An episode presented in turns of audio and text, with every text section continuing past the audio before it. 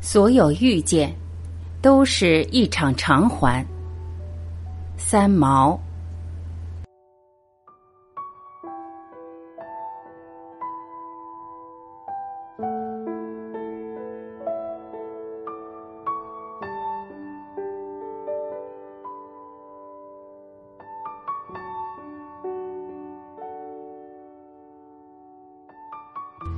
今天要说的只是一个爱的故事，是一个有关三十岁就过世的一个男孩子十三年来爱情的经过。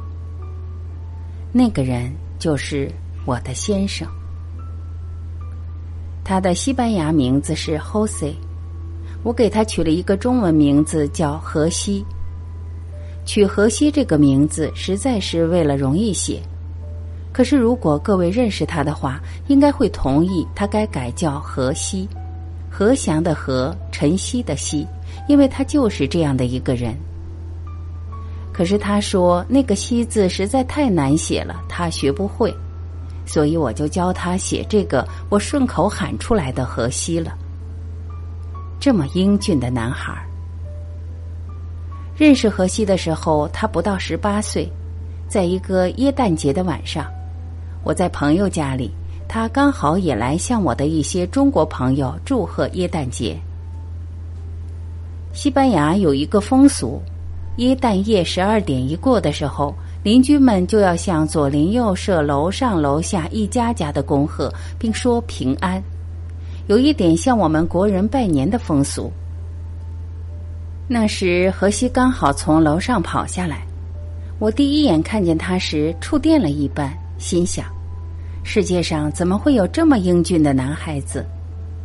如果有一天可以作为他的妻子，在虚荣心上也该是一种满足了。那是我对他的第一次印象。过了不久，我常常去这个朋友家玩儿，荷西就住在附近，在这栋公寓的后面有一个很大的院子，我们就常常在那里打棒球，或在下雪的日子里打雪仗。有时也一起去逛旧货市场。口袋里没什么钱，常常从早上九点逛到下午四点，可能只买了一只乌羽毛。那时荷西高三，我大学三年级。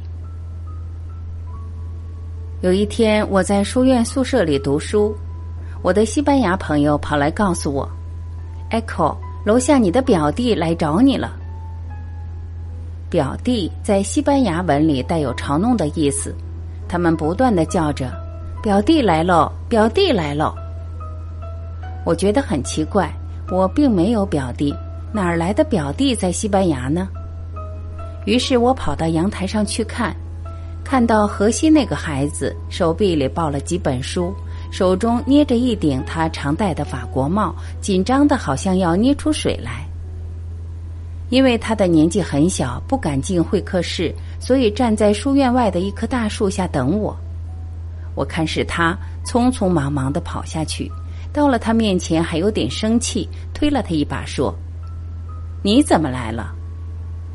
他不说话，我紧接着问：“你的课不是还没有上完吗？”他答道：“最后两节课不想上了。”我又问。你来做什么？因为我总觉得自己比他大了很多，所以总是以一个姐姐的口气在教训他。他在口袋里掏出了十四块西币来，相当于当时的七块台币，然后说：“我有十四块钱，正好购买两个人的入场券，我们一起去看电影好吗？但是要走路去，因为已经没有车钱了。”我看了他一眼，我是一个很敏感的人，觉得这个小孩子有一点不对劲儿了，但是我还是答应了他，并且建议看附近电影院的电影，这样就不需要车钱。第二天他又逃课来了，第三天，第四天，于是树下那个手里总是捏着一顶法国帽而不戴上去的小男孩，变成了我们宿舍里的一个笑话。他们总是喊：“表弟又来喽！”我每次跑下楼去，总要推荷西一把或打他一下，对他说：“以后不要来了，这样逃课是不行的。”因为最后两节课他总是不上，可是他仍是常常来找我。因为两个人都没钱，就只有在街上走走，有时就到皇宫去看看，捡捡人家垃圾场里的废物，还会惊讶的说：“你看看这只铁钉，好漂亮哦！哇，你看看这个。”渐渐的，我觉得这个交往不能再发展下去了，因为这个男孩子认真了。而他对我是无能为力的，因为他大学还没有念。但老实说，我心里实在是蛮喜欢他的。你再等我六年。有一日天已经很冷了，我们没有地方去，把横在街上的板凳搬到地下车的出风口。当地下车经过的时候，一阵热风吹过来，就是我们的暖气。两个人就冻在那个板凳上，像乞丐一样。这时，我对荷西说：“你从今天起不要来找我了。”我为什么会跟他说这种话呢？因为他坐在我旁边，很认真的跟我说：“再等我六年，让我四年念大学，两年服兵役，六年以后我们就可以结婚了。我一生的向往就是有一个很小的公寓。”里面有一个像你这样的太太，然后我去赚钱养活你，这是我一生最幸福的梦想。他又说，在我自己的家里得不到家庭的温暖。我听到他这个梦想的时候，突然有一股要流泪的冲动。我跟他说：“荷西，你才十八岁，我比你大很多。”希望你不要再做这个梦了。从今天起，不要再来找我。如果你又站在那个树下的话，我也不会再出来了。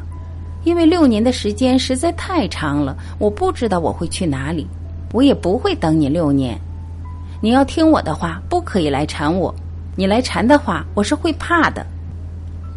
他愣了一下，问：“这阵子来，我是不是做错了什么？”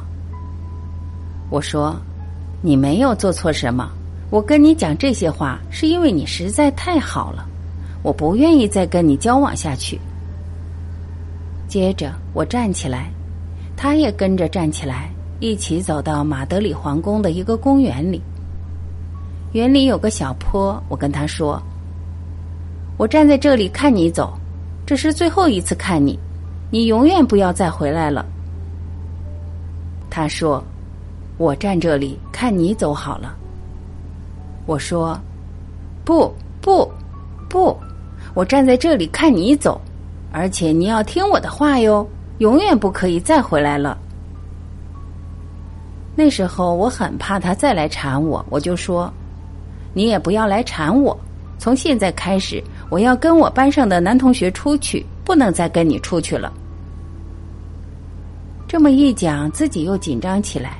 因为我害怕伤害到这个初恋的年轻人，通常初恋的人感情总是脆弱的。他就说：“好吧，我不会再来缠你，你也不要把我当做一个小孩子，因为我们这几个星期来的交往，你始终把我当做一个孩子。你说你不要再来缠我了，我心里也想过，除非你自己愿意，我永远不会来缠你。”讲完那段话，天已经很晚了。他开始慢慢的跑起来，一面跑一面回头，一面回头，脸上还挂着笑，口中喊着：“Ego，再见！Ego，再见！”我站在那里看他。马德里是很少下雪的，但就在那个夜里，天下起了雪来。荷西在那片大草坡上跑着，一手挥着法国帽，仍然频频的回头。我站在那里看荷西渐渐的消失在黑茫茫的夜色与皑皑的雪花里。那时我几乎忍不住喊叫起来：“荷西，你回来吧！”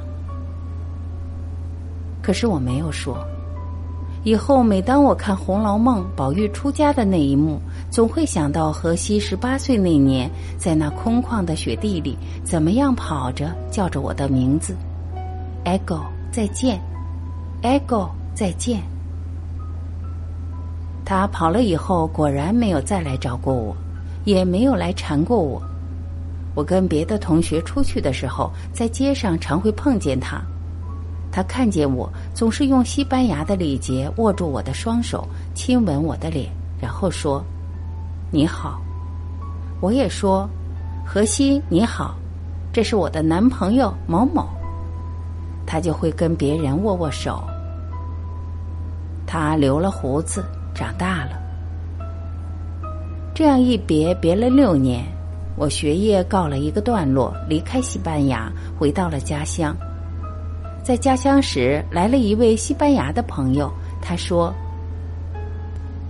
你还记不记得那个 Jose 啊？”我说：“记得呀。”他说：“哦，他现在不同了，留了胡子，也长大了，真的。”他又说。我这里有一封他写给你的信，还有一张照片，你想不想看？我惊讶的说：“好呀。”因为我心里仍在挂念着他。但那位朋友说：“他说如果你已经把他给忘了，就不要看这封信了。”我答道：“天晓得，我没有忘记过这个人，只是我觉得他年纪比我小，既然他认真了，就不要伤害他。”我从那个朋友手中接过那封信，一张照片从中掉落出来。照片上是一个留了大胡子、穿着一条泳裤在海里抓鱼的年轻人。我立刻就说：“这是希腊神话里的海神嘛！”打开了信，信上写着：“过了这么多年，也许你已经忘记了西班牙文，可是我要告诉你一个秘密。”在我十八岁那个下雪的晚上，你告诉我，你不再见我了。你知道那个少年扶枕流了一夜的泪，想要自杀。这么多年来，你还记得我吗？我和你约的期限是六年。就是这样的一封信，我没有给他回信，把那封信放在一边，跟那个朋友说：“你告诉他，我收到了这封信。”请代我谢谢他。半年以后，我在感情上遇到了一些波折，离开家乡，又回到了西班牙。荷西，我回来了。当时荷西在服最后的一个月兵役，荷西的妹妹老是要我写信给荷西，我说我已经不会西班牙文了，怎么写呢？然后他强迫将信封写好，声明只要我填里面的字。于是我写了一封英文的信到营区去，说：“荷西，我回来了，我是 Ego，我在某某地址。”结果那封信传遍营里，却没有一个人懂英文，急得荷西来信说不知道我说些什么，所以不能回信给我。他捡了很多潜水者的漫画寄给我，并且指出其中一个说：“这就是我。”我没有回信，结果荷西就从南部打长途电话来了。我二十三日要回马德里，你等我哦。到了二十三日，我完全忘了这件事，与另一个同学跑到一个小城去玩。当我回家时，同事的女友告诉我，有个男孩打了十几个电话找我。我想来想去，怎么样也想不起会是那个男孩找我。正在那时，我接到我的女友一位太太的电话，说是有件很要紧的事与我商量，要我坐计程车去她那儿。我赶忙乘计程车赶到她家，她把我接进客厅，要我闭上眼睛。我不知她要玩什么把戏，忙将拳头握紧。把手摆在背后，生怕他在我手上放小动物吓我。当我闭上眼睛，听到有一个脚步声向我走来，接着就听到那位太太说她要出去了，但要我仍闭着眼睛。突然，背后一双手臂将我拥抱了起来，我打了个寒战，眼睛一张开就看到荷西站在我眼前，我兴奋地尖叫起来。那天我正巧穿着一条叶地长裙，他穿的是一件枣红色的套头毛衣。他揽着我兜圈子，长裙飞了起来，我尖叫着不停地捶打着他，又忍不住捧住他的脸亲他。站在客厅外的人都开怀大笑着，因为大家都知道我和荷西虽不是男女朋友，感情却好得很。在我说要与荷西永别后的第六年，命运又将我带回到了他的身旁。在马德里的一个下午，荷西邀请我到他的家去。到了他的房间，正是黄昏的时候。他说：“你看墙上。”我抬头一看，整面墙上都贴满了我发了黄的放大黑白照片。照片上。剪短发的我正印在百叶窗透过来的一道道的光纹下，看了那一张张照片，我沉默了很久，问荷西：“我从来没有寄照片给你，这些照片是哪里来的？”他说：“在徐伯伯的家里，你常常寄照片来，他们看过了就把它摆在纸盒里。我去他们家玩的时候，就把他们的照片偷来。”拿到相馆去做底片放大，然后再把原来的照片偷偷的放回盒子里。我问：“你们家里的人出出进进怎么说？”他们说我发神经病了，那个人已经不见了，还贴着他的照片发痴。我又问：“这些照片怎么都黄了？”他说：“是吗？太阳要晒它，我也没办法。”我就把百叶窗放下，可是百叶窗有条纹，还是会晒到。说的时候一副愧疚的表情，我顺手将墙上一张照片取下来，墙上一块白色的印子。我转身问荷西：“你是不是还想结婚？”这时轮到他呆住了，仿佛我是个幽灵似的，他呆望着我，望了很久。我说：“你不是说六年吗？